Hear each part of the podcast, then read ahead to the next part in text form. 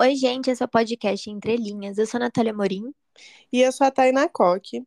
E esse mês a gente tá fazendo dois anos do nosso podcast. Sim. Nem acredito, já faz Nossa. tudo isso. Nossa, não parece, né? Não, faz muito menos. E aí, para comemorar né, esses dois anos, a gente decidiu trazer os cinco livros que a gente mais gostou de ler nesse último ano, porque ano passado a gente refez a nossa tag e aí esse ano a gente quis fazer um pouquinho diferente. Sim, e até agora também, né? Pode ser que até o fim do ano a gente leia algo que a gente goste mais. Ah, com certeza, com certeza, acho que eu vou ler. o primeiro que eu escolhi é A Metade Perdida, da Brit Bennett, e a sinopse é. As irmãs Vinhas são gêmeas idênticas. Quando, aos 16 anos, resolvem fugir de casa, elas não fazem ideia de como isso vai alterar as suas trajetórias. Mais de uma década depois, uma delas volta para a cidade natal, uma comunidade negra no sul dos Estados Unidos, obcecada por novas gerações de pele cada vez mais clara. E o choque não poderia ser maior, porque ela não apenas chega sem a irmã, mas com uma criança, uma criança de pele muito escura. Para as gêmeas, a separação não significou apenas o rompimento de um laço sanguíneo. Elas se encontram em pontos muito distantes em uma sociedade racista. Enquanto uma se casa com um homem negro e é obrigada a retornar ao lugar de onde escapou tantos anos antes, a outra é vista como branca, e o marido branco não faz ideia do seu passado. Ainda que separadas por milhares de quilômetros e incontáveis mentiras, o destino das duas permanece interligado. E o que acontecerá quando os caminhos de suas filhas acabarem se cruzando também? Esse livro é, foi uma boa surpresa, porque eu comprei ele na Amazon e eu comprei porque ele tava com um kit lá, mó barato, e eu acho que tinha visto uma pessoa falando sobre ele. Então eu fui meio sem expectativa e eu adorei a história. É, eu gostei muito dessa questão racial, né, de do que que é branco, o que que é negro. É, e é algo que a gente acho que é um assunto muito atual, apesar da história não ser assim tão atual, é acho que começo dos anos 2000. E eu acho que esse livro seria uma ótima adaptação para série ou filme. Queria que, muito que alguém adaptasse. Ai, eu quero muito ler esse livro, me empresta. Empresto, aí a gente faz um episódio. Sim, eu acho que vou gostar. Também acho. O primeiro da minha lista não tá em ordem, tá? Do que eu prefiro, porque não, não conseguiria. Ah, Mas- meu também não tá na ordem. Mas é Crime e Castigo, do Dostoiévski. Inclusive, foi um presente da Tainá, minha queridíssima amiga. E eu amei ele, ele é lindo. É, publicado em 1866, Crime e Castigo é a obra mais célebre do Fyodor Dostoiévski. Nesse livro, Raskolnikov, um jovem estudante pobre e desesperado, perambula pelas ruas de São Petersburgo até cometer um crime que tentará justificar por uma teoria. Grandes homens como César ou Napoleão foram assassinos absolvidos pela história. Esse ato desencadeia uma narrativa labiríntica que arrasta o leitor por becos, tabernas e pequenos cômodos povoados de personagens que lutam para preservar sua dignidade contra as várias formas de tirania. É, eu amei esse livro. Ele é grande, ele tem quase 600 páginas. E não é um livro que você super é, vai engolir, assim, ler rápido, porque é um mergulho, assim, na mente do Raskolnikov, que ele comete o crime e ele mesmo fica se punindo ao longo do livro. E é muito interessante a mente desse personagem. Todos os personagens são muito bem construídos. Tem muita questão filosófica no livro, tem questão religiosa. Te faz refletir sobre, nossa, um milhão de coisas. E eu achei incrível, achei incrível a forma que ele é escrito. E eu acho ele, assim, não atual, porque, né, ele é muito antigo, não, não, e não fala sobre temas que a gente fala, mas eu acho ele relevante até hoje, as questões que ele traz, sabe? Uhum. Eu acho relevante até hoje, e eu acho que né, um livro escrito há tanto tempo atrás ficar relevante, nossa, mais de 100 anos depois é um feito incrível, então não tinha como não colocar ele. E fora que eu amo um russo, e é isso, né? Eu, eu amo a forma que esses livros são escritos. É demais, só isso, é demais. Foi um dos melhores livros que eu já li. Muito obrigada pelo presente. De nada, disponha. e eu quero ler ele, mas eu preciso estar, tipo, ter lido muitos livros bons assim. Eu ler na ressaca literária, eu sei que eu não vou conseguir de início me envolver com a história. É, eu também acho que você vai largar a mão. Mas eu vou ler, vai chegar a hora dele. Uma hora vai chegar. É. O próximo que eu escolhi é Não Fossem as Sílabas do Sábado, da Mariana Salomão Carrara. E a sinopse é: Depois da morte de André, o lar de Ana fica dolorido. Sem o marido, ela passa a gestar a filha órfã e a lidar com Francisca, a babá que intervém com seus tentáculos de ajuda, e também Madalena, a vizinha viúva de outro homem envolvido no absurdo acidente que vitimou André.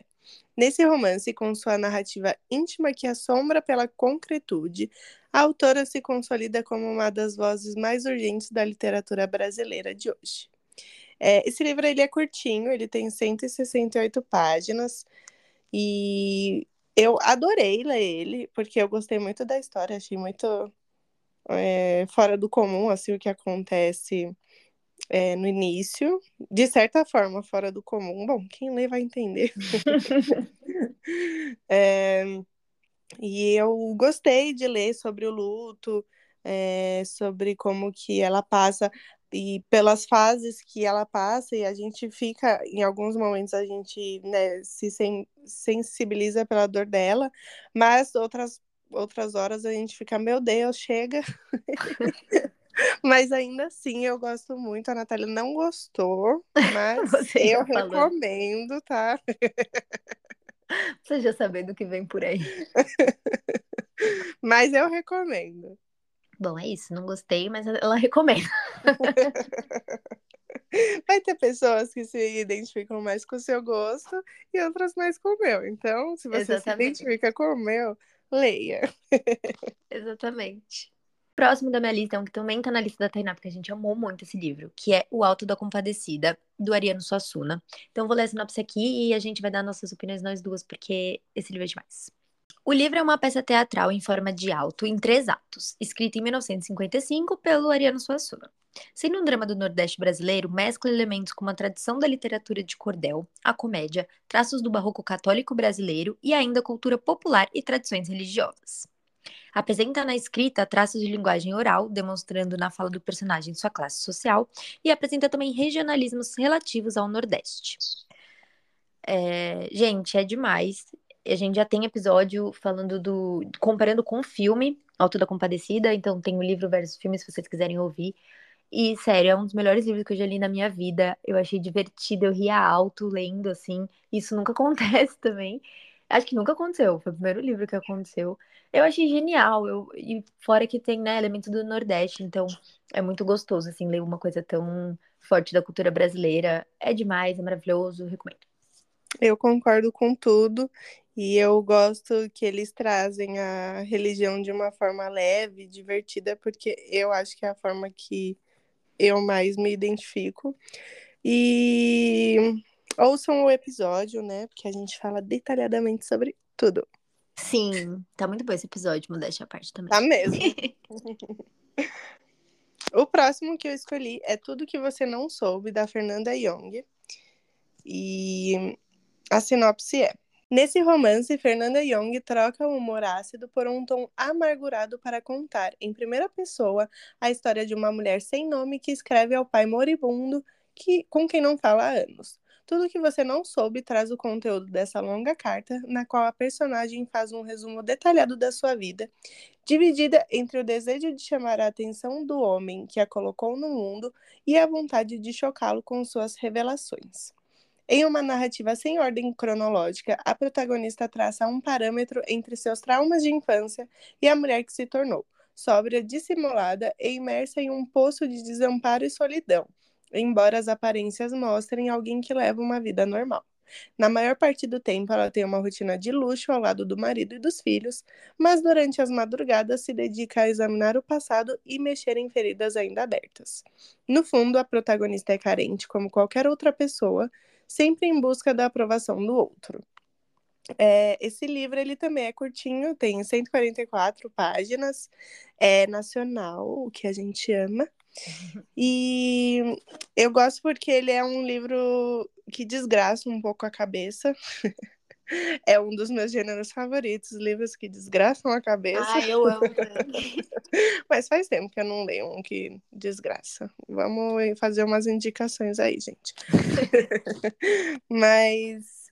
É, e ele é escrito em forma de carta, eu acho bem legal é, quando o livro é assim.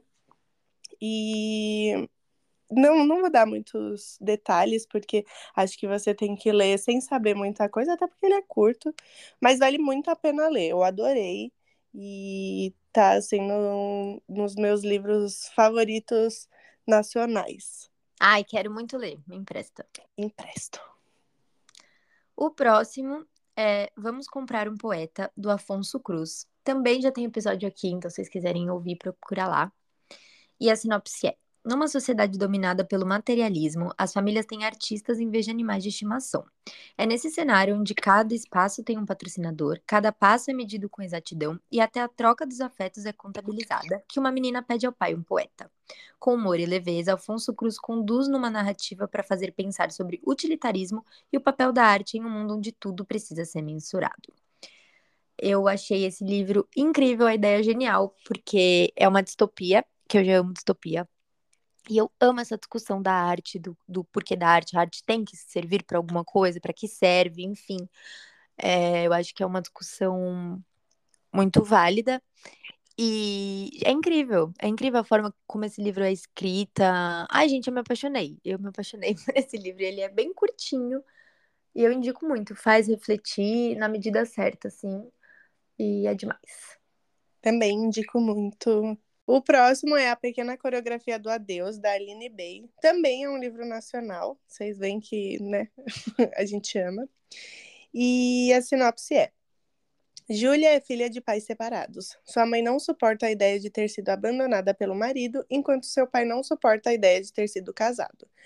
Sufocada por uma atmosfera de brigas constantes e falta de afeto, a jovem escritora tenta reconhecer sua individualidade e dar sentido à sua história, tentando se desvencilhar dos traumas familiares. Entre lembranças da infância e da adolescência e sonhos para o futuro, Julia encontra personagens essenciais para enfrentar a solidão ao mesmo tempo que ensaia sua própria coreografia, numa sequência de movimentos de aproximação e afastamento, dos seus pais que lhe trazem marcas indeléveis. É, esse livro eu gosto muito dele pela forma como ele é escrito, que é tipo em, como se fosse em poema, não é assim o texto até o final da página. Eu nunca lembro como que é, se isso se chama verso, estrofe, sei lá, mas é isso. E eu acho que isso dá uma, uma experiência muito diferente para a gente ler o livro, porque você vai acompanhando a história e de repente você leu, sei lá, 50 páginas, porque não parece, né? Os textos são mais curtinhos. Uhum. E eu gosto muito da história também. Eu gosto dessas temáticas familiares, é, porque são muito reais, então acho que às, às vezes a gente sempre acaba se identificando com uma coisa ou outra. E eu gosto muito desse livro, ele é gostoso de ler, você fica envolvido com a história. E eu recomendo muito. Ah, eu amei esse livro também. Eu Ai. recomendo também e concordo com tudo que você disse. Agora eu vou ler meus dois últimos, porque a gente foi meio burra, devia ter deixado o incomum por último, a gente não pensou nisso. Mas um outro livro que tá no meu top 5 que eu amei é Pachinko, da Minjin Lee. E a sinopse é: no início dos anos 1900, a adolescente Sundia, filha adorada de um pescador aleijado, apaixona-se perdidamente por um rico forasteiro na costa perto da sua casa, na Coreia. Esse homem promete o um mundo a ela, mas quando descobre que ela está grávida e que seu amado é casado, Sundia se recusa a ser comprada. Em vez disso, aceita o pedido de casamento de um homem gentil e doente, um pastor que está de passagem pelo vilarejo rumo ao Japão. A decisão de abandonar o lar e rejeitar o poderoso pai de seu filho dá início a uma saga dramática que desdobrará ao longo de gerações por quase 100 anos. Eu amei esse livro. Ele é, é acompanhando essa família da Sundia de geração em geração, como deu para ver, então ao longo de 100 anos mais ou menos. É, eu acho que eu me apeguei, assim, um pouco à história, porque você fica com a família por 100 anos, então você acaba é, se apegando ali, né, nos personagens, porque fica o livro todo falando deles. É, mas além disso, eu gostei muito de conhecer essa cultura coreana. E aí eu comecei a ler vários livros coreanos. Vários não, né? Acho que eu li uns três, quatro, sei lá. Mas, enfim, comecei a pegar gosto também por ler livros é, coreanos. Eu gosto da forma que eles são escritos, gosto de aprender da cultura. Também gostei muito de aprender sobre o Japão, o domínio do Japão na Coreia, porque eu não sabia disso. E eu gostei de conhecer também, né, um, uma outra parte da história aí que eu não conhecia. E além disso, é tragédia atrás de tragédia. Isso também é bom avisar, porque você quer ler um livro levinho, não é. É tragédia atrás de tragédia. Tem horas até que eu acho que dá uma descolada ali na realidade. Tipo, gente, não é possível que tudo vai acontecer com essa família, sabe? Uhum. Então, tem uma parte assim que eu não gosto.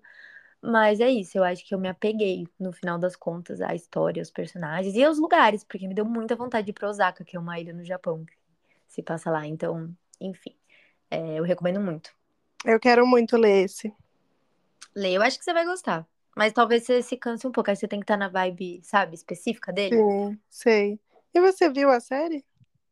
Eu comecei, mas parei. Por quê? Não era boa?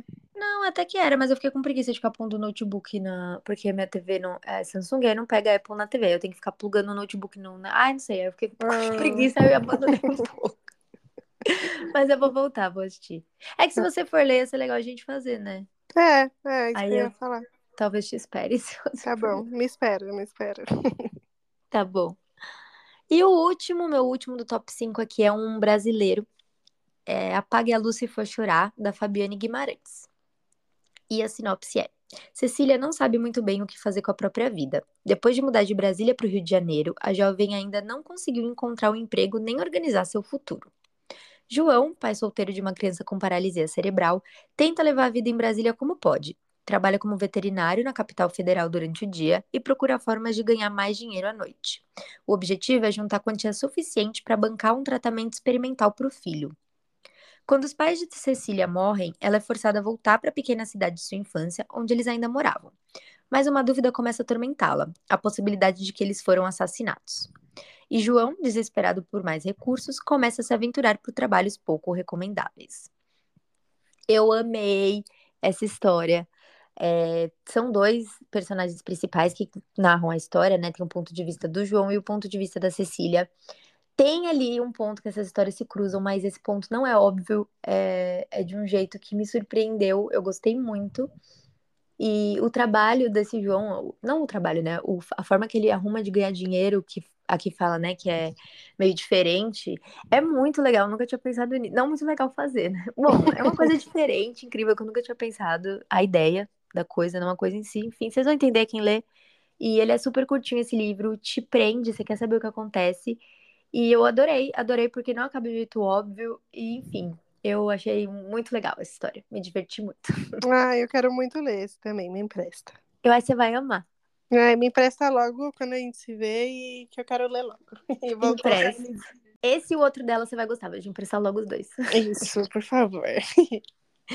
Então foi isso, gente. Esse foi nosso top 10, né? Nosso top 9, porque o, o alto se repetiu aqui. Obrigada a todos vocês que acompanham a gente. A gente tá muito feliz que a gente tá fazendo dois anos. Né? Quem Sim. diria que a gente ia chegar tão longe assim. Nossa, nem eu acreditava. Que as pessoas não acreditam em si mesmo. Desculpa. Ah, mas é isso, né? A gente não sabia que ia dar tão certo. Então é isso. Sim. Contem pra gente os livros que vocês leram, que a gente indicou, que vocês amaram, pra gente saber também o que, que vocês estão achando. E se mandem qual é o top 5 do ano até agora pra vocês. Então é isso. Um beijo, até o próximo episódio. Um beijo.